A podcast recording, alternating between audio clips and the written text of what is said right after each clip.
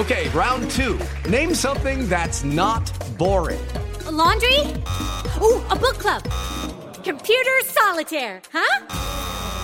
Ah, oh, sorry, we were looking for Chumba Casino.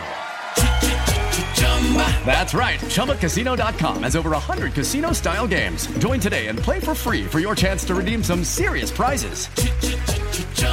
ChumbaCasino.com. No purchase necessary. Full prohibited by law. 18 plus terms and conditions apply. See website for details. Esto es Espacio Deportivo Nueva Generación. Ernesto de Valdés, Oscar Sarmiento y Juan Miguel Alonso. Cada generación tiene su historia. Comenzamos. Estos son los encabezados en las páginas de internet. Record.com.mx con puerto operativo de seguridad para evitar violencia en el Jalisco. Los aficionados pasaron algunos filtros para acceder al recinto donde hubieron cerca de 2.000 policías. Cancha.com humilla a Barcelona líder en el Bernabéu. El Barcelona, aprovechando las desatenciones y errores del Real Madrid, terminó goleando 4 a 0 en la cancha del Santiago Bernabéu. TUDN.mx pinta en el Monumental de amarillo, Boca se lleva el Superclásico. Gol de Sebastián Villa dio la victoria a los Eneises con un Agustín Rossi monumental. Mediotiempo.com, Checo con las manos vacías en el GP de Bahrein. Su auto falló en la última vuelta. Ferrari, quien se quedó con la victoria de la carrera, no ganaba un gran premio desde el 2017. Esto.com.mx, ¿qué te pasó Nadal? Taylor Fritz se queda con el título en Indian Wells. Un Rafael Nadal irreconocible perdió su marca perfecta en la temporada 2022 y con ello la posibilidad de igualar a Novak Djokovic como el máximo ganador del Masters 1000.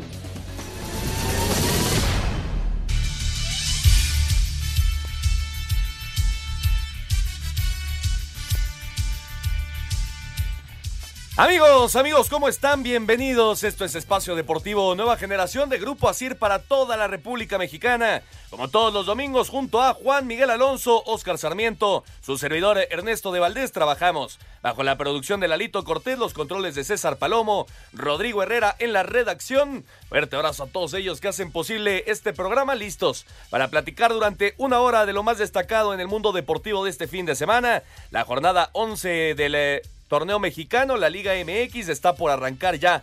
El Atlas contra Guadalajara, el clásico tapatío. El América en la cancha del Estadio Azteca acaba de derrotar 3 por 0 al Toluca. Hablaremos también del inicio de la Fórmula 1. El clásico español, la victoria del Barcelona 4 por 0. Indian Wells, la derrota de Rafael Nadal y mucho, mucho más. Pero antes, antes te saludo con muchísimo gusto, Juan Miguel Alonso. ¿Cómo estás, Juan? ¿Qué tal Ernesto? Oscar, amigos que nos acompañan, un gusto estar un domingo más con ustedes. Sorpresivo, Ernesto, lo de Indian Wells. Fritz vence a Nadal en dos sets, 6-3, 7-6. El, el, último set fue 7-5. La sorpresa, llevaba 20, 20 partidos Nadal invicto este año. Pierde su partido número 21. Se veía que iba a ganar el primer Masters 1000 del año. Se lo lleva Fritz, el, el estadounidense. Y por parte de la Fórmula 1, qué mal momento vivieron los Red Bull, Ernesto. Eh, a tres vueltas Verstappen sale de, de, la carrera por problemas en el motor y faltando una vuelta con oportunidad de podio también el checo tuvo que salir de la carrera. Cero puntos para Red Bull. Sí, caray. Sí, sí, sí, se le fue el podio, el primer podio de la temporada al checo Pérez y vaya inicio también de Ferrari, ¿no? Ferrari que lo sabíamos, viene trabajando muy bien en su nuevo monoplaza. Ahora ya están los resultados ahí. Charles Leclerc se llevó la victoria. Ya platicaremos un poco más adelante del Gran Premio de Bahrein, pero arrancamos con el Barcelona. El Barcelona, Juan, el día de hoy, auténtico baile le pegaron al Real Madrid en su cancha en el Santiago Bernabéu, en la Casa Blanca. Doblete de Pierre-Emerick Aubameyang, perdón, Ronald Araujo y Ferran Torres hicieron los goles 4 por 0, Juan. Me parece que Aubameyang llegó a cambiarle la cara al Barcelona. Ernesto, no sé qué opines. Eh, no tenían a esos tres jugadores arriba. Eh, Ferran Torres, Aubameyang y Dembélé. Me parece que Dembélé el primer tiempo hace una, una, gran actuación. Por derecha le gana a Nacho. Me parece que también Aubameyang aprovecha las oportunidades que tiene y fue una auténtica aplanadora. Hay que mencionar que la ausencia de Benzema yo creo que es crítica para el Real Madrid porque hoy el Real Madrid jugó sin delantero y así sufrió porque las llegadas que tuvieron fueron muy pocas, fueron al principio que se veía que iba a ser un partido muy intenso, pero después el control y la verdad la ejecución arriba del Barcelona fue letal porque fueron cuatro, Ernesto, pero se pudieron haber llevado una goleada histórica. Sí, sí, de acuerdo, otra manita. Ya, ya Piqué estaba preparando la sí. mano para levantarla. Ya en los últimos minutos se iba. al Santiago Bernabéu. Eh, Vinicius Junior tuvo una muy clara, un mano a mano enfrente de Marc André Ter Stegen que me parece que se anota el brasileño, entonces cambia por completo la historia del encuentro. Sí, yo, yo creo que esa, esa jugada marca, marca eh, la sentencia del Real Madrid, porque luego, luego viene el 2 a 0 y se embalan con el 3 a 0, se van al descanso, empieza luego, luego el partido en el segundo tiempo y no hubo ninguna respuesta del Real Madrid. Pero yo me quedo con una jugada, obviamente no es excusa ni nada. Los primeros siete minutos hay una jugada de Aubameyang sobre Cross que le llega con los tachones que no sé, aquí en México lo pudieron haber expulsado, allá no se marcó ni amarilla, pero creo que es, es indudable que fue una planadora al Barcelona hoy en el Santiago Bernabéu. Sí, de acuerdo. Y qué partidito de la defensa del Real Madrid, ¿no? Militao, Alaba, Nacho y Carvajal la pasaron realmente mal hoy. De fiesta, de fiesta. Me parece que Alaba empieza, empieza como central, termina jugando como lateral izquierdo. Nacho es el que pierde el duelo por arriba en el, en el tercer gol, en el tercer y cuarto gol de, del Real Madrid. Eder Militao no sale en su mejor momento. Y también hay que decir, un jugador que por lo general en la, en la zona defensiva del Real Madrid suma mucho fue Casemiro, que hoy no pudo ligar tres pases seguidos. Sí, sí, totalmente de acuerdo. El Barcelona, la verdad que demostró una cara que no le veíamos, pues yo creo que en un año por lo menos, ¿no? Sí, desde hace mucho. Yo creo que esto era lo que querían cuando llegaba Xavi, era lo que esperaba, que jugaran como, como jugaron hoy en el Santiago Bernabéu, teniendo la posesión del balón, siendo letales hacia adelante, unas transiciones muy rápidas y hay que decirlo, lo que juega Pedri, ¿eh? Sí, sí, por supuesto. Ese es el, la joya, sin lugar a dudas, de, del Barcelona en este momento. No es canterano, él llegó de Las Palmas. Pero bueno, es un, es un joven todavía con muchísimo futuro, 18 años tiene Pedri. Entonces quedan las cosas con 10 partidos par- eh, por disputar para el Barcelona, 9 para el Real Madrid. En este momento el Barcelona está a 12 puntos. Con ese partido que le falta se puede poner a 9 y el Sevilla se quedó a 9 también. El Sevilla no aprovecha el descalabro de- del Real Madrid, empata, se queda a nueve puntos y yo creo que eso es una gran noticia para el equipo merengue porque no existe esa, esa presión tan fuerte que hay cuando te están persiguiendo alguien en la liga. El Sevilla está, como mencionamos, a nueve puntos, faltan 10 partidos. Es muy difícil que el Real Madrid pierda cinco de los próximos 10 juegos. Sí, totalmente de acuerdo. Parece que el Madrid tiene en la bolsa la liga, pero pues ahora sí que, que el remojón que le pegó hoy el Barcelona en casa sí, sí los tiene que afectar. Oscarito Sarmiento, ¿cómo estás, Oscar? Te saludo con gusto. Estamos platicando de la victoria del Barcelona 4 por 0 el día de hoy ante el Real Madrid. ¿Qué tal amigos? Juan, Ernesto, Lelito, a todos los que hacen el favor de, escucharnos. Eh, híjole, yo creo que al que hay que ponerle el 10 es a Xavi. ¿Cómo ha hecho jugar este equipo? Ya lo dijeron muy bien, eh, lo que hicieron hoy en el Santiago Bernabéu. Le pasan por encima al Real Madrid. Me parece que es un gran trabajo de, de Xavi y hoy pudieron ser más de seis, pero bueno, fue tranquilo un 4-0. De acuerdo. Tiene que buscar, eh, Juan, me parece que tiene que buscar ya el Real Madrid, obviamente pensando sin lugar a dudas en Kylian Mbappé, ¿no? Sería, pues digamos que la superestrella que podría eh, venir a, revolucionar todo, ¿no? Pero en este momento, lo que se vio sin Karim Benzema, me parece que es para preocuparse. Y, y no es el primer partido que se nota. Creo que las ausencias de Karim Benzema ha sido muy difícil para el Real Madrid generar las jugadas arriba. Hoy vimos a Modric suelto en media cancha. ¿Te imaginarías que iba a tener, que tendría las condiciones para poder abrir espacios? No es Benzema, no es un jugador que en el mano a mano pueda recibir de espaldas y a generar un espacio, jugar como nueve, darse la vuelta. Tiene mucha variante el equipo eh, del Real Madrid con Benzema, pero cuando no está les cuesta muchísimo y cuando le dejas al equipo a los hombros a un, a un jugador como Vinicius que de repente puede ser muy espectacular, pero de repente en partidos importantes no ha dado ese salto de calidad que es lo que espera todo el, todos los merengues. Sí, sí, de acuerdo. Me parece que, que la falta de gol, pues es lo que siempre ha caracterizado, ¿no? ¿Viene Es un gran Mbappé jalando? No. Yo creo que sí. Podría ser, ¿no? Bueno, es complicado, es complicado. Yo creo que Mbappé, sí. Seguro. Jalan, hay que, hay que esperar porque también dicen que hay buen dinero por parte del City para intentar llevárselo. Y el, y el Real Madrid, Oscarito, eh, va a enfrentar al Chelsea, al campeón de Europa, en los cuartos de final de la UEFA Champions League. Y recordemos que justo fue eh, aquel rival que lo eliminó por última vez, si no estoy mal. Eh, me parece que el Real Madrid quería que le tocara un equipo español, porque de ahí en fuera sí la tenía medio complicada. Pero vamos a ver, porque este equipo, eh, estas noches de Champions, me parece que es un, equipo diferente, que algo puede pasar. Y la, el team importante es que Benzema pueda tener actividad para que el Real Madrid tenga ese poderío ofensivo. Sí, totalmente de acuerdo. Y el Barcelona contra el Eintracht Frankfurt. eh, creo que el Barcelona sí está obligado a ganar la Europa League. ¿no? Qué, qué raros momentos vive, ¿no? Bien, venía el Barcelona del Galatasaray de, de pasar una, una fase bastante difícil sin, sin un partido con una gloria espectacular, simplemente pasando el Real Madrid de una, una gran hazaña contra el PSG. ¿Una más? Chocan realmente mano a mano, se la lleva el Barcelona, pero yo creo que el Barcelona tiene mano para llevarse la Europa League. Y en caso de que no la gane, sería un fracaso rotundo ¿eh? para el club. Sí, sí, totalmente de acuerdo. Yo creo que el objetivo principal del Barcelona, no sé cómo lo veas tú, Oscarito, esta temporada, era calificar a la siguiente Champions League, ¿no? Eso era lo, lo- lo más importante. Ahora ya está en tercer lugar, empatado en puntos con el Sevilla. Parece que no va a tener ningún problema, pero bueno, otra forma de llegar a la siguiente edición de la Champions es ganando justamente la Europa League. Exactamente, yo creo que su, su- puntada es ser campeón de la Europa League, como tú mencionas, para asegurar.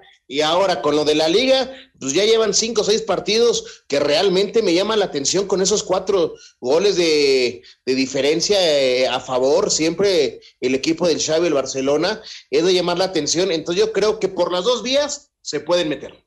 Sí, son cinco victorias seguidas, ¿no? Sí, no, lo que está haciendo el Barcelona creo que ha sido muy contundente y sobre todo en lo que pecó cuando estaba Ronald Koeman, que no tenían esas llegadas. Yo creo que ya con los tres que tienen arriba, con Ferran Torres, que no es un killer, pero qué forma de llegar por izquierda. Hoy pudo haber hecho tres goles, nada más se lleva, se lleva uno. Por derecha Dembélé, que es un jugador que fue muy problemático para el Barcelona y Xavi dijo, ah, si se queda lo voy a utilizar y está dando resultados. Y creo que el que le cambia la cara al Barcelona es Aubameyang, que ha llegado a hacer goles. Sí, totalmente de acuerdo. No le, no le estaba pasando bien en el Arsenal. Llegó y cayó con el pie derecho, sin lugar a dudas, ahora en el Barcelona. Vamos a escuchar a Carlito Ancelotti y a Xavi después de la victoria, la goliza del Barcelona 4 por 0 al Real Madrid. El Barcelona se llevó el clásico español al golear de visitante 4-0 al Real Madrid en el Santiago Bernabéu dentro de la jornada 29 de la liga con doblete de Aubameyang, uno de Ronald Araujo y uno más de Ferran Torres. Habla el técnico Xavi Hernández. que estoy muy orgulloso, que estoy muy feliz, que es un día en que el barcelonismo tiene que disfrutarlo porque últimamente no teníamos muchas alegrías, eh, sobre todo en los clásicos. Yo creo que hemos demostrado muy bien nuestra idea, hemos sido mucho mejor que el Real Madrid en su estadio, un Real Madrid líder que venía con una racha espectacular y hemos demostrado, a- pues sobre todo a nosotros mismos, que, que podemos competir con, con cualquiera jugando de esta manera, ¿no? Por su parte, el estratega de los merengues, Carlo Ancelotti, señaló No he hecho un planteamiento bueno para intentar de ganar al equipo. Eh, Dicho esto, Barca ha jugado mejor que nosotros, ha merecido ganar. No es, para mí no es un problema tomarme la responsabilidad porque eh, ha sido así. No, no he planteado bien el partido. A veces te acierta, a veces falla. Asir Deportes Gabriel Ayala.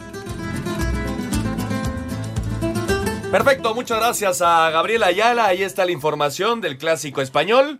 Barcelona 4 por 0 ante el Real Madrid. Y ahora sí nos metemos de lleno en la jornada número 11 del fútbol mexicano. Y arrancamos con el clásico regio, Juan. El clásico regio. Tigres que sigue demostrando poderío 2 por 0 ante Rayados. Goles de los franceses, qué golazo hizo Taubán, ya lo estaremos platicando de regreso del corte. Ernesto se intentó centrar o intentó hacer la faena que salió. Y por parte de Monterrey, la primera derrota de Víctor Manuel Bucetich al mando de los Rayados. Sí, correcto. Primera derrota para Bucetich desde su regreso al Monterrey. Ya empezó también el encuentro Atlas contra las Chivas. En el Jalisco 0 por 0 después de 10 minutos el clásico tapatío. No veo mucha gente en el, en el estadio, me parece extraño, pero bueno, 0 por 0. Aquí le estaremos diciendo cómo va este encuentro. Vamos a una pausa y regresamos con mucho más aquí en Espacio Deportivo Nueva Generación.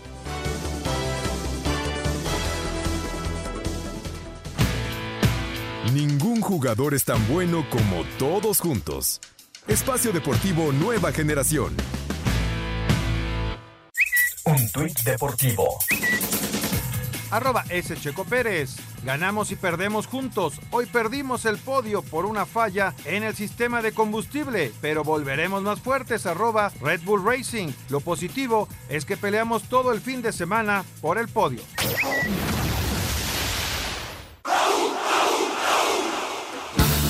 El clásico regio fue con aroma francés, pues con goles de Guiñac y Thauvin, los Tigres vencieron 2 por 0 a Monterrey. Para el técnico de Rayados, Víctor Manuel Bocetich, la clave fue la suerte. El primer gol es una jugada muy fortuita, diríamos, que es un rebote, queda y le ejecuta perfectamente bien Guiñac. No es un gran gol. Y el otro, pues es otra anotación muy rara, diríamos que es un centro y que termina en gol. Entonces creo que dentro de todo, creo que la diferencia fue el primer gol. Por su parte, el técnico Miguel Herrera descartó que el triunfo fuera producto de un trébol de cuatro hojas. Pues muchos dirán, tiró un centro, no, pero pateó gol, se ve muy claro en, la repetición y creo que bueno, pues es parte de lo que se, se trabaja en la semana. Pues bueno, hicimos nuestro partido, ¿no? Llegar, intentar patear, habíamos hablado del buscar patear eh, o levantar la cabeza para ver a, dónde se encontraba su portero, porque es un portero que siempre está intuyendo jugadas. Para Sir Deportes, Axel Tomán. Perfecto, muchas gracias a Axel Toman. Ahí está la información del clásico regio. Estuvo cerca de hacer el primero Julio Furch. Por cierto, lo que veíamos de, de, grada sin gente, Juan, es el tema de, que no existe ahora barras, ¿no? Sí, ya, ya no entran las barras a los estadios. Es, se siente vacía, sobre todo la, la parte de atrás de la portería de, del portero del Guadalajara, pero bueno, creo que para la seguridad de todos es, es la mejor decisión. Totalmente de acuerdo. Y bueno, Oscarito, Tigres sigue siendo la mejor ofensiva del torneo. Aparecen dos de sus jugadores importantes, como ya lo decía Juan, los franceses, Gignac y Zobán. Eh, sigue siendo el goleador del torneo. En fin, todo bien marcha en este momento para el equipo de Miguel Herrera. Por supuesto, y hay que decirlo, realmente Miguel Herrera está cumpliendo lo que dice, eh, que iba a tener gente que estuviera peleando eh, el día de goleo, lo tiene a Guiñac, un equipo que sabe ganar partidos importantes, los ha ganado, hoy ganó el clásico, bueno, ayer el clásico, es un equipo que convence, que gusta, y ayer me parece que Miguel le gana muy bien la partida a Bucetich con el parado, con los cambios y con la contundencia, donde vemos un Monterrey eh, con su primer derrota en la era de Bucetich, que deja un sabor amargo, pues porque no terminó siendo lo que nos venía eh, acostumbrando, ser un equipo que tenía gol. Sí, sí, totalmente de acuerdo. Y algunas críticas también para Víctor Manuel Bucetich.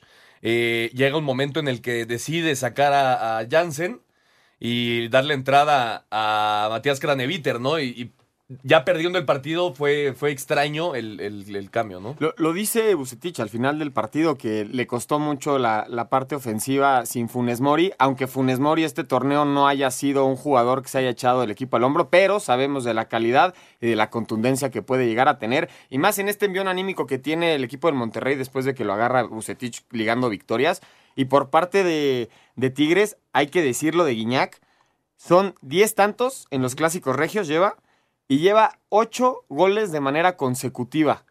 En ocho partidos ha hecho ocho goles. Se junta, ahí te van, ahí te va, se junta junto a Saturnino Cardoso en el 2002 lo llegó a hacer, Salvador Cabañas en el 2004 y Héctor Mancilla en el 2009. Son los jugadores en la Liga MX que han anotado en ocho partidos consecutivos. vaya nombres, ¿no? Y, cuando Guiñac anda bien, todo Tigres anda bien, eh, Oscar. Por supuesto, es un gran ambiente, un gran equipo, buen, buenos jugadores y si tu goleador, tu máxima figura es el goleador y termina haciendo los goles como los hace, pues qué mejor cómo va a andar este gran equipo llamado Tigres, ¿no? Que lo pongo como candidato al título, ¿eh? Oye, Oscar, ¿Taubán intentó centrar o la intentó directa? Híjole, yo, está, está, cañón a decirlo, pero vamos a darle la, palomita, ¿no? Pues parece que... Así le intentó. Si, si le ves la cara a Doban, hay una toma donde hay un zoom a su cara, me parece que sí, los ojos están viendo la portería. ¿La portería?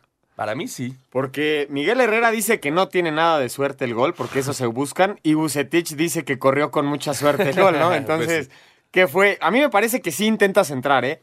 Porque desde ahí atreverte a hacer eso, es, complicado. es muy complicado. Sí, sí, es complicado. Pero bueno, golazo de Zoban. Calidad.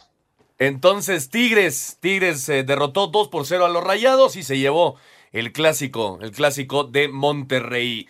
Pero eh, yo creo que Tigres en este momento a mí me parece el, equipo que mejor está jugando, pero el que, el que liderea la, la tabla es el Pachuca. Sí, el Pachuca que es el la segunda mejor ofensiva, la segunda mejor defensiva, el equipo con más partidos ganados. Y lo dijimos desde que empezó el torneo, que este equipo del Pachuca iba a tener muchas oportunidades y muchas llegadas a gol por cómo lo conformó con los tres que tiene adelante y el gran momento que pasa el Pocho Guzmán. Sí, sí, sin lugar a dudas. El gol lo hizo Eric Sánchez al minuto 18. Buena victoria por parte de, del Pachuca, Oscarito. Almada está trabajando bien, sin lugar a dudas, con estos Tuzos y ahora le pegaron 1 por 0, nada más y nada menos que al Cruz Azul. Y sí, como lo dices, muy temprano en el marcador, al minuto 18 hacen el gol. Almada lo hace muy bien. Pachuca es un equipo sólido que a lo mejor no es el espectáculo que les gustaría a la gente de, de Pachuca tener un equipo eh, brillante que va, golea, juega bien, bonito, esto y lo otro, pero es un equipo que sabe ganar, se sabe acomodar muy bien, defender muy bien, y del otro lado me parece que llama la atención ya lo del profe Juan Reynoso de Cruz Azul, eh, se está cayendo, de verdad eh, es ocupante y preocupante darnos cuenta de cómo eh, Cruz Azul es eh, los cambios, eh, cuando son partidos muy, muy seguiditos, llámese con la Champions Liga, eh, rota mucho y el equipo no está bien, ¿eh? Justamente eso, ¿no? Yo creo que las rotaciones, pues eh, sí, sí te pueden llegar a afectar, pero jugando dos torneos al mismo tiempo y aparte dándole mucha importancia, porque lo dijo Reynoso, en este momento lo más importante para nosotros es la Conca Champions. Sí, y también hay que, hay que decir lo que pasa en el terreno de juego. Santi Jiménez tuvo el empate Sí, en, su, sí, sí. En, en su pierna derecha, la, la tira por arriba. Y también esa jugada del Shaggy Martínez sobre Romario Ibarra, ese que para mí era un penal clarísimo, sale hasta lesionado el, el jugador de, de los Tuzos. Sí, de acuerdo. Pero yo creo que Cruz Azul sí ha tenido altibajos, pero han sido más los altos que los bajos. Ocupa la quinta posición de- del torneo.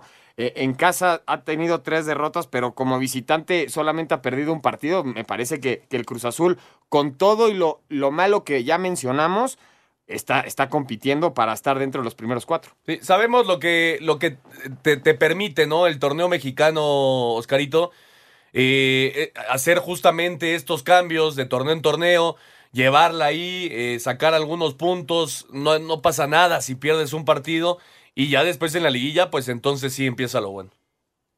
Es que, mira, co- como tú lo mencionas, por nuestra forma de competencia, te dice, tienes 12 lugares.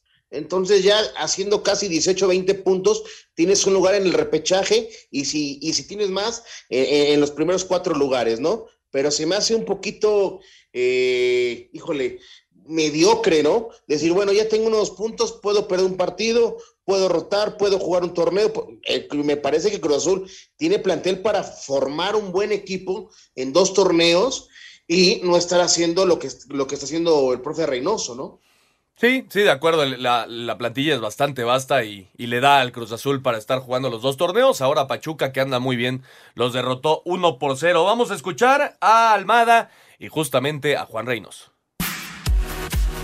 Con anotación de Eric Sánchez al minuto 18 de tiempo corrido, Pachuca derrotó en casa un gol a cero a Cruz Azul dentro de la jornada 11 del Clausura 2022 para llegar a 25 puntos y mantenerse en el liderato de la tabla general. Del triunfo habla el técnico Guillermo Almada. Un partido durísimo, muy complicado, un partido de liguilla que de campeonato, pero hicimos cosas muy buenas por momentos, por otro momento Cruz Azul también hizo sus méritos, es difícil de contener, tiene una plantilla muy rica como grandes futbolistas, pero la verdad felicito a los jugadores por el esfuerzo, la disposición, las ganas y el fútbol por momentos, ¿no? Repito, fue una- un triunfo muy importante. Por su parte, el estratega de la máquina, Juan Reynoso, dijo que merecían más. El resultado para nada nos tiene contentos, nos vamos tristes y sobre todo impotentes porque hay cosas que nosotros no podemos corregir. Nosotros somos muy autocríticos, autocríticos, nos comemos los videos, los trabajamos, pero hay detalles que escapan a lo de nosotros y de repente terminan siendo más importantes de lo que puedan hacer los chicos. Pero realmente orgulloso del, del trabajo de los muchachos, creo que merecíamos por ahí algo más, pero esto es fútbol, no, no es merecimiento. Asir Deportes Gabriel Ayala.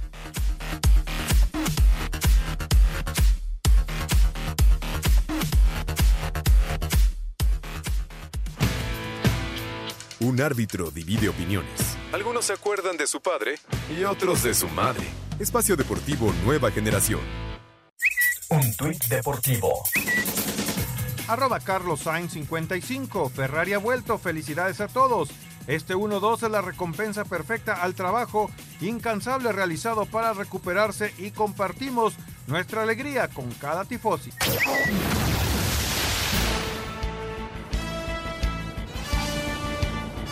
Regresamos a Espacio Deportivo Nueva Generación para platicar de los Pumas y el Necaxa Oscarito. Estos Pumas que hicieron la proeza a mitad de semana regresaron de un 3 por 0 para avanzar a las semifinales de la Conca Champions y ahora sí, eh, me parece que, que, les costó, ¿no? Físicamente les costó mucho en Ciudad Universitaria. 3 por 1 el Necaxa, segunda victoria consecutiva del Jimmy Lozano, Oscar. Sí, me parece que a Pumas, como lo, lo, mencionas, le termina pesando el desgaste físico que tuvieron el día miércoles por la noche en CEU para dar esa remontada y ponerse en semifinales en la Coca Champions, pero de llamar la atención también lo de que sucedió en la tarde de ayer del estadio de Ciudad Universitaria. Híjole, Necaxa, un, un equipo que dijo, no me des el balón, tú tenlo, yo te voy a matar en contragolpes.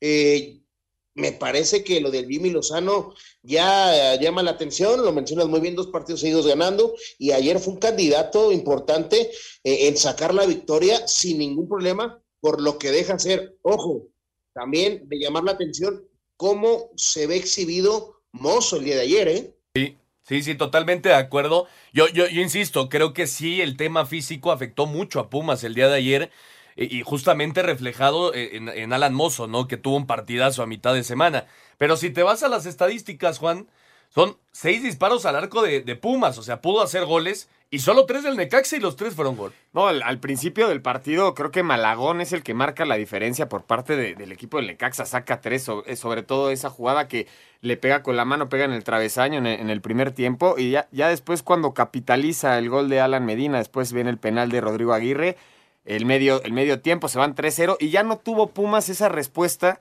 porque ya en el minuto 70, y creo que lo dicen muy bien, las, las piernas les pesaron, sí.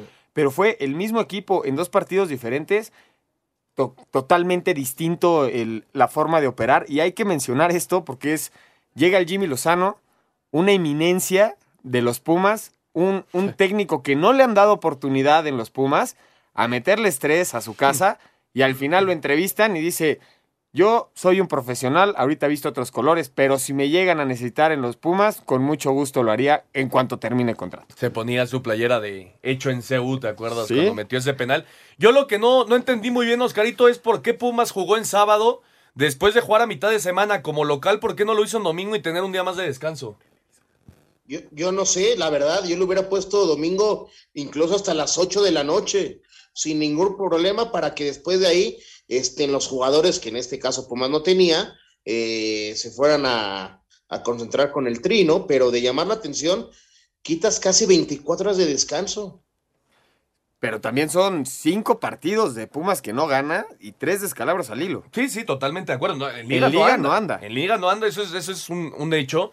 Eh, y, y, y, es otro torneo completamente, ¿no? El de la Conca Champions. Ahora va contra Cruz Azul en la semifinal. Va a estar bueno, sin lugar a dudas, ese, ese enfrentamiento y más con el envío anímico que traen los Pumas, pero sí, en liga no anda y el Necaxa ya se metió al octavo lugar, pero bueno, vamos a escuchar a los técnicos después de la victoria del Necaxa en visita a CEU.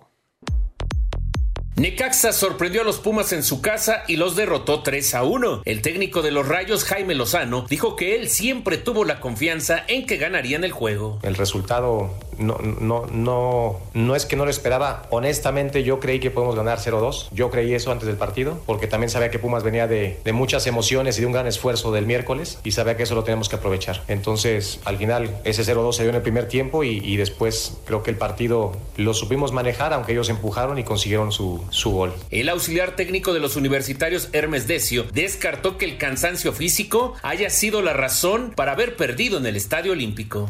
No somos, no somos de poner excusa, ¿de acuerdo? No somos de poner excusa y, en este caso tampoco quitarle mérito al rival. Eh, creo que Necaxa hizo su partido, lo hizo muy bien, eh, lo que vino a hacer, lo que comenté antes, vuelvo a repetir, ¿no? Eh, ellos nos golpearon en el momento adecuado, no supimos revertir la situación, nos costó muchísimo entrar en, en, en la dinámica, en el juego y yo creo que las cosas no se merecen si no se gana. Para Sir Deportes, Memo García. Perfecto, muchas gracias a Memito García. Y por cierto, el América, Juan, no lo hemos comentado, América 3 por 0 al final contra Toluca. Roger al 7, Diego Valdés al 15 y Sendejas al 18. Así de rápido definieron el partido. Cinco, cinco meses después, Ernesto, el América vuelve a ganar en el Estadio Azteca. Ya urgía este resultado. ¿Qué pasa en la tabla con esta victoria de las Águilas? Pues suben un escalón, ya están en quinceavo con 10 puntos. Y mencionar, en el, en el doceavo está Pumas con 11, entonces ya empieza a tener esta realidad. Yo creo que es momento que el América no puede recuperar lo perdido, pero sí te puedes reponer en una situación para sumar puntos y meterte dentro de los primeros 12, porque no calificar con 12 de, 18 sí sería un fracaso rotundo. Eh, el primer gol de Roger parece que fue el lugar. eh, Yo, yo la verdad creo que pues hay que darle el beneficio de la duda al VAR, ¿no? Para eso está. Pero pues en la toma sí llega a parecer que es fuera de lugar, ¿no? Sí, ha- hay una toma donde sí parece que está adelantado y también por parte del equipo de Toluca, cada vez que juega Gutiérrez Muñoz, les meten arriba de tres. Sí, sí, se le está acabando, Oscarito, el, el crédito a Nacho Ambriz, ¿no? Yo creo que sí, realmente, ¿no? Y, y- y vamos a decirlo fríamente. Si, si, si Nacho Ambriz cree que este Toluca puede ir a buscar los partidos, ir a apretar y regalar estos espacios, hoy se vio en América que en el torneo ha sido muy limitado, eh, muy eh, chiquito para hacer goles y hoy en 15 minutos le da un baile al Toluca y lleva ganando con una facilidad. Me parece que el que se equivoca en, la decisión de cómo enfrentar los partidos si es Nacho Ambriz por el plantel. No le puedes dar esta, este tipo de forma al Toluca de regalarse con esos espacios. Sí, totalmente de acuerdo. Pues auténtico respiro, sin lugar a dudas, para, para el América. Tres puntos de oro hoy en la cancha del Estadio Azteca. Y bueno, el Puebla, el Puebla, Juan, dejó escapar la victoria en casa. Ganaba 2 por 0 al 78. Y vienen dos goles de Santos para, para poner el 2 por 2. Acaba de anotar, por cierto, el Atlas. Sí, Acaba de hacer gol el Atlas. Julián Quiñones está poniendo el 1 por 0. Parece que lo- Ah, fuera de lugar. Fuera de lugar. Fuera de lugar, no va a subir al marcador el gol de, de Julián Quiñones. Se mantiene 0 por 0 Atlas y Chivas al minuto 30. Puebla dejando escapar tres puntos eh, en casa. Me parece que fue increíble, ¿no? De, de la nada. Me parece que fue de la nada, aunque mantiene todavía el invicto en el Estadio Cuauhtémoc, ya suma su cuarto empate como, como local, es, la, es el tercer equipo más goleador del torneo y la cuarta mejor defensiva, pero creo que aquí hay que hablar del equipo de Santos, Ernesto, más de lo que deja de hacer Puebla, el mérito que tiene Santos, esa lucha que, que tienen con este nuevo técnico que no tenían con, con Pedro Caixinha, ya suman dos juegos sin perder, de los últimos cinco son tres victorias, un empate, una derrota, me parece que el equipo de Santos lo, lo empezamos a ver nuevamente competir, porque lo vimos las, las primeras jornadas, lo decíamos, ¿qué pasó? To- toda, toda la apuesta de, de Grupo Orlegui está en el Atlas, ¿por qué Santos no está respondiendo? Y me parece que ya están empezando a meter las manos. Sí, sin lugar a dudas. Por cierto, no fue fuera de lugar. La pelota abandonó por línea de fondo, así que saque de meta para las Chivas, por eso no subió al marcador el gol de Julián Quiñones, 0 por 0, Atlas y Chivas. Eh, de forma increíble, Oscarito, dejaron escapar esos tres puntos los camoteros. Sí, por supuesto. Nada más digo que lo siguen revisando el gol, porque parece ser que el balón no hay, no hay ni fuera de lugar y no sale el balón, ¿eh?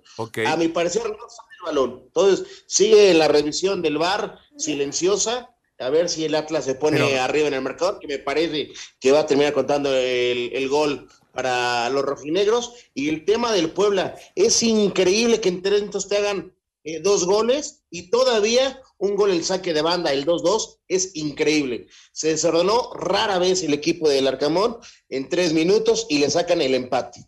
Sí, son ya dos partidos, Oscarito, sin conocer la victoria. Sí, por supuesto, pero también de llamar la atención, ¿no? Lo que dejan. Sí, de acuerdo. Se, se sigue revisando. Eh, a ver, parece que no sale el balón, pero después el remate de Quiñones parece mano, ¿no? Está en el límite, ya lo hemos discutido en otras ocasiones, Ernesto. ¿Te acuerdas esa referencia de la manga? la manga. Le pega arriba de la manga, entonces no sé qué se vaya a marcar, se sigue revisando, pero sí, la salva Furch, parece que no sale la pelota. Furch rescata el, el centro que viene por izquierda y el remate de Quiñones, sí puede ser con el hombro un poquito más abajo, sería mano. Sí, totalmente de acuerdo. Pues ahorita César Arturo Ramos nos va a decir si sube o no al marcador el gol del Atlas y mientras vamos a escuchar al Arcamón y a Fentanes. Goles de Eduardo Aguirre al 78 y Leo Suárez tan solo un minuto después significó remontada y empate a dos para Santos frente a Puebla en el césped del estadio Cuauhtémoc. Habla Nicolás Larcamón, técnico de la franja. un aprendizaje propone eh, comprender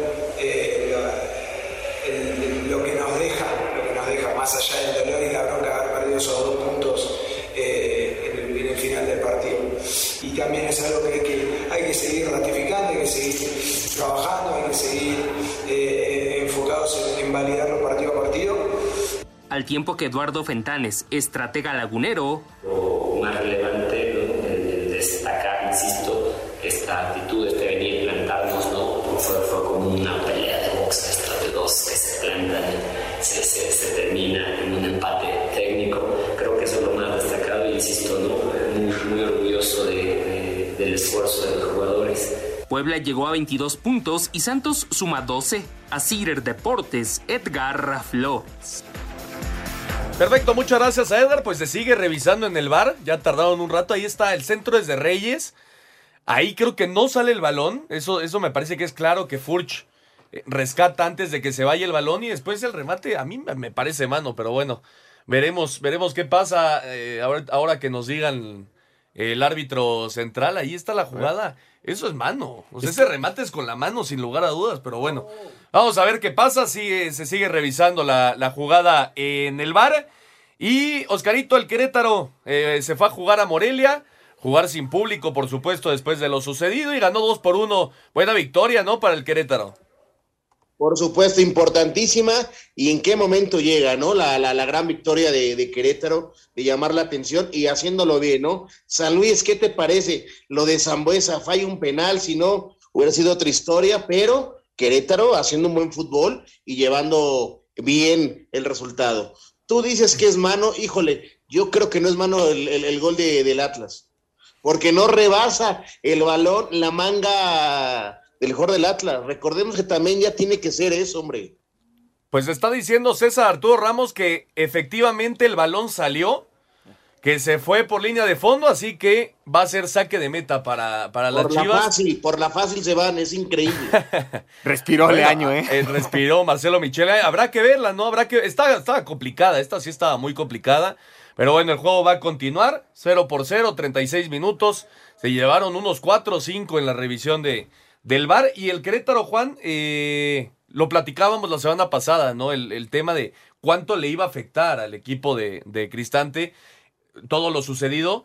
Esta victoria pues le tiene que saber muy bien, sin lugar a dudas, al equipo de Querétaro. Sí, de, después de lo que, de la catástrofe que pasa en el estadio la Corregidora, pierden contra Necaxa y creo que es un gran momento para regresar, porque es son dos jornadas, son dos jornadas las que se tardan en dar un resultado deportivo. Me parece que jugar en el Estadio Morelia le vino muy bien sí. al equipo de Querétaro y muy mal a San Luis, que ya venía con, con tres partidos sin conocer la derrota, dos victorias, un empate, no pudo capitalizar por parte, ya, ya lo menciona Oscar, que, que, falla el penal Sambo, y también esa expulsión, creo que después de la expulsión viene el gol de Querétaro y ya no, ya no hubo respuesta del equipo de San Luis. Totalmente de acuerdo, así que Querétaro en Morelia derrotó 2 por 1 al Atlético de San Luis y vamos a escuchar lo que se dijo después de la victoria cretana.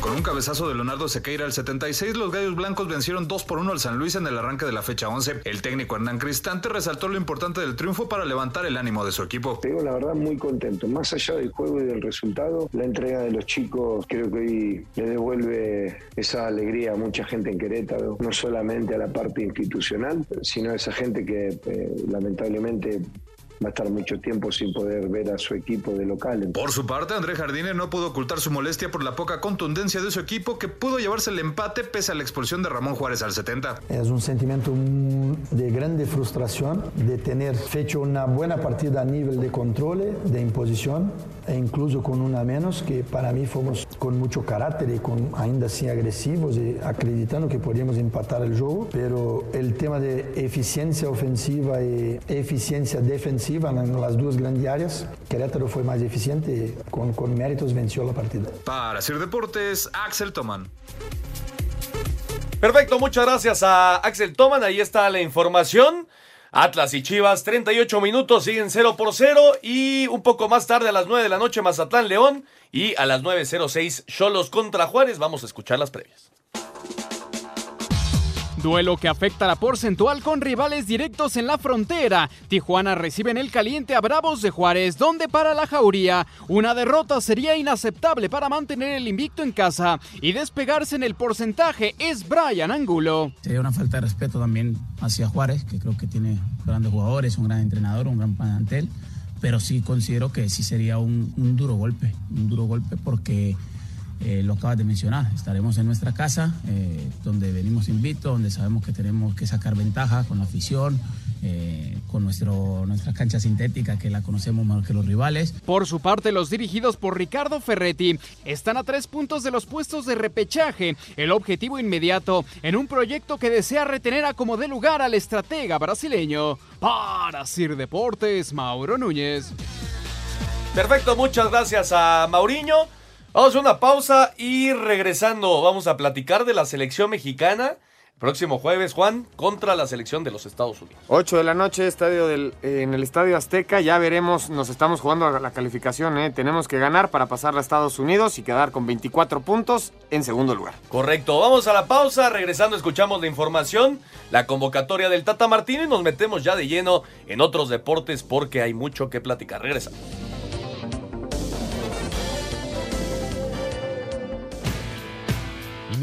Jugador es tan bueno como todos juntos. Espacio Deportivo Nueva Generación. Un tuit deportivo. Arroba medio tiempo. Si me retiro me muero, pero tampoco quiero luchar hasta los 80 años. Atlantis.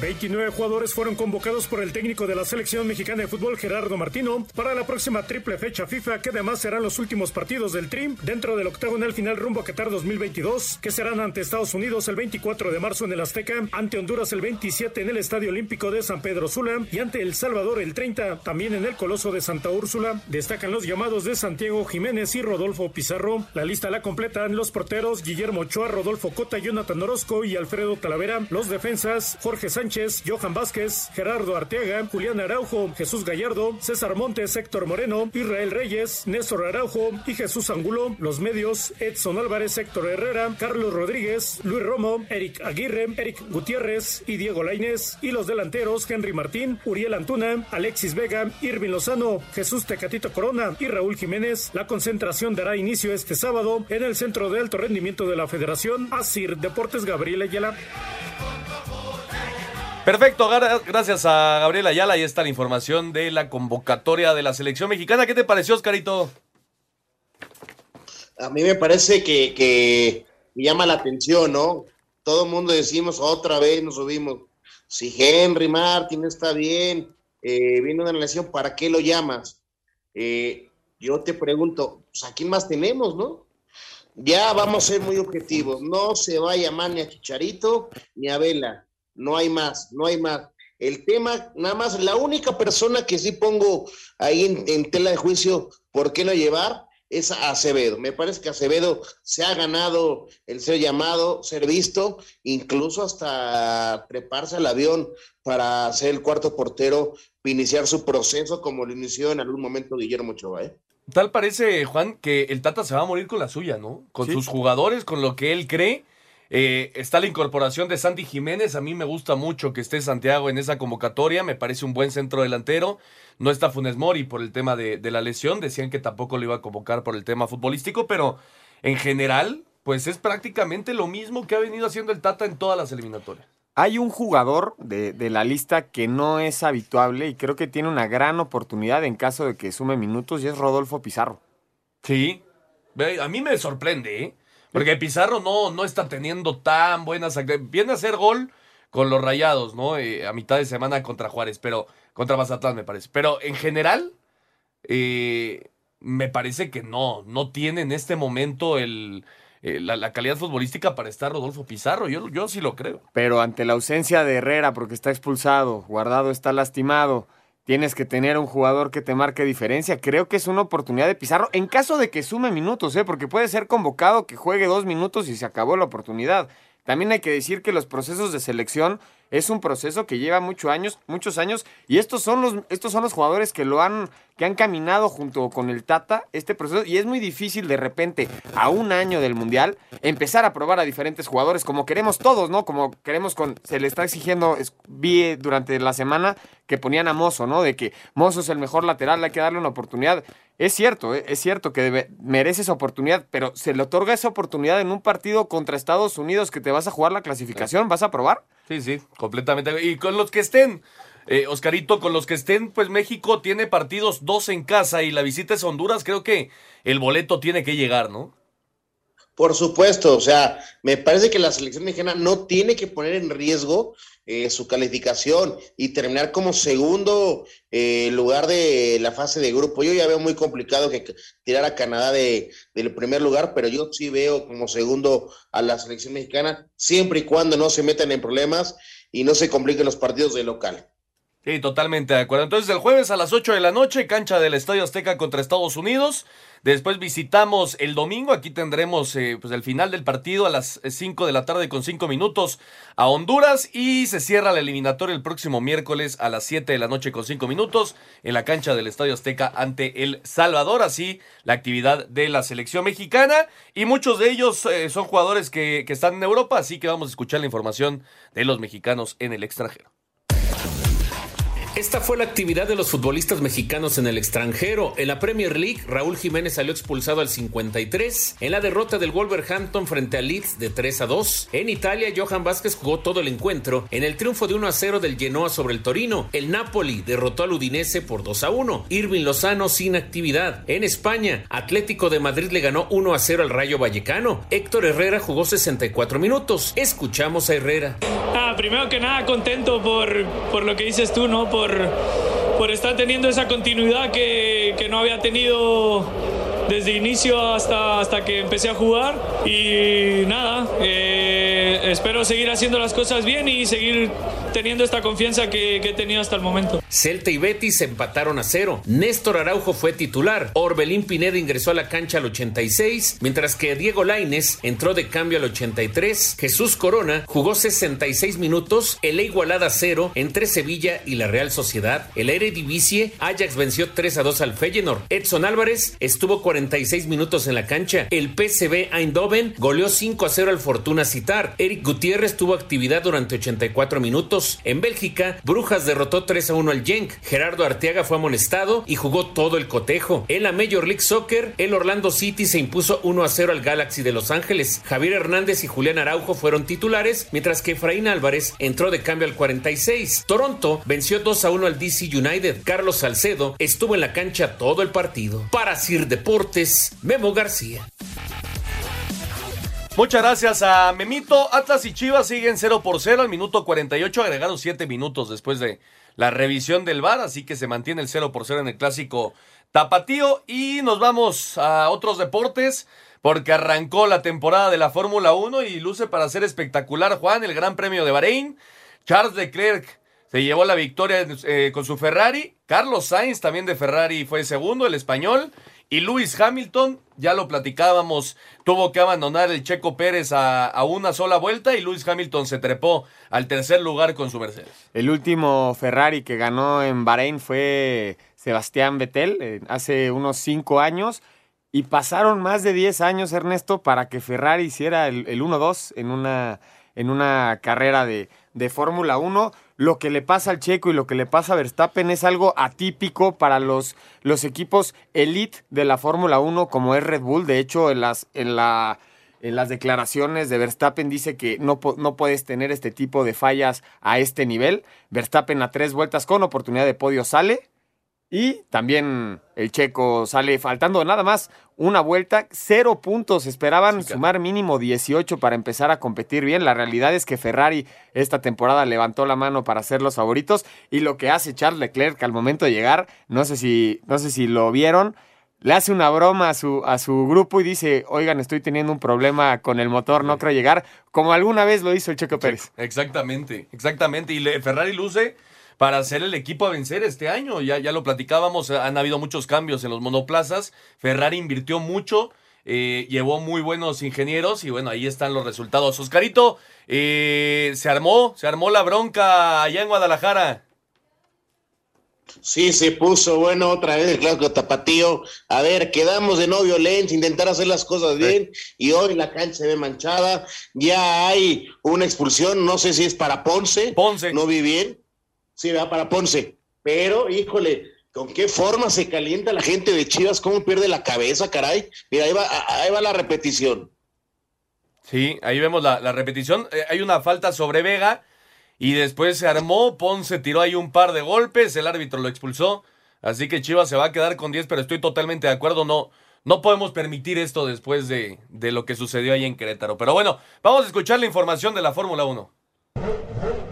Ferrari hizo el 1-2 en el Gran Premio de Bahrein con Charles Leclerc y Carlos Sainz en lo que fue la primera carrera de la temporada del Campeonato Mundial de la Fórmula 1, mientras que Lewis Hamilton completó el podio. Red Bull tuvo un mal día tras abandonar sus dos pilotos la carrera. Primero Max Verstappen, quien iba segundo, abandonó a tres vueltas del final por un problema en su monoplaza, mientras que Sergio Pérez, quien iba tercero, abandonó en la última vuelta, también por problemas en su auto. Aquí las palabras del mexicano. Sí, sí, duele, ¿no? En la última vuelta, cuando tienes un podio en la bolsa, pero bueno, no, no ha sido la, la, primera vez en mi carrera que me pasa algo así. Espero ser la última, pero sí, una pena para el equipo también perder a Max. Perdimos puntos importantes. Creemos que es lo mismo que le pasó a Max, que es la, la bomba de gasolina, pero todavía es temprano. Llegué al hairpin y prácticamente se bloqueó todo el motor. Por cierto, para Charles Leclerc fue un día redondo. También consiguió la pole, hizo la vuelta más rápida y fue elegido el piloto del día. Asir Deportes Gabriel Ayala. Muchas gracias a Gabriel Ayala. y está la información de la Fórmula 1. Y ya platicamos lo de Nadal. Pierde su primer partido de este 2022, 20 victorias seguidas tenía. 20 victorias consecutivas pierde contra Fritz, el Masters de Indian Wells Masters 1000, después de una gran semifinal española, Ernesto, contra Alcaraz. Alcaraz. Ahora sí que el futuro contra el presente, me parece todavía, le gana en tres sets, pero el día de hoy vimos a un Rafa Nadal que no ganó ningún set. El estadounidense le pasó por encima en la primera parte y después cuando se tuvo que definir eh, ya en, en ese breaking point, 7-5 le gana. Sí, viene Miami y después ya Roland Garros, que por cierto Djokovic sí lo va a poder jugar, aunque no esté vacunado. Vamos eh, al 5 en 1 para terminar. Cinco noticias en un minuto. En la continuación de la jornada 11 en el fútbol mexicano, América derrota 3 por 0 a Toluca. En estos momentos, clásico tapatío, más tarde Mazatlán León y Tijuana Juárez. Barcelona derrota 4 goles por 0 al Real Madrid en la cancha del Santiago Bernabéu. Escuchemos al técnico Xavi. Yo creo que hemos demostrado muy bien nuestra idea, hemos sido mucho mejor que el Real Madrid en su estadio y hemos demostrado, a, sobre todo a nosotros mismos, que, que podemos competir con, con cualquiera jugando de esta manera, ¿no? Ferrari gana el Gran Premio de Bahrein, 1-2 para Charles Leclerc y Carlos Sainz. Tercero Hamilton, Verstappen y Sergio Pérez tuvieron que abandonar con Red Bull. En Francia, el Mónaco derrota 3 goles por 0 al París. Lionel Messi por gripe no tuvo actividad. Pese a la derrota, se mantiene como líder. En el tenis, en Indian Wells, Taylor Fritz se corona campeón, derrota 6-3 y 7-6 a Rafael Nadal. Y Gesviatek se corona en damas al vencer 6-4, 6-1 a María Zachary. Perfecto, muchas gracias a Rodrigo. Ahí está el 5 en 1 para terminar. Se fue expulsado también el Gade Aguirre, ¿no? Sí, aquí en, en, el encontronazo que hubo entre Ian Torres, entre Ponce, parece que también se va uno del equipo del Atlas. Correcto, pues calientito va a estar el segundo tiempo del clásico Tapatío. Oscarito, nos despedimos. Vámonos, clásico tapatío muy caliente. Vamos a ver cómo termina esto. Correcto, vámonos, Juan. Nos vamos, muchas gracias a todos los que nos acompañaron. Buenas noches. Muchas gracias a todos los que nos acompañaron. Esto fue Espacio Deportivo Nueva Generación. Que tengan una excelente semana y nos escuchamos el próximo domingo.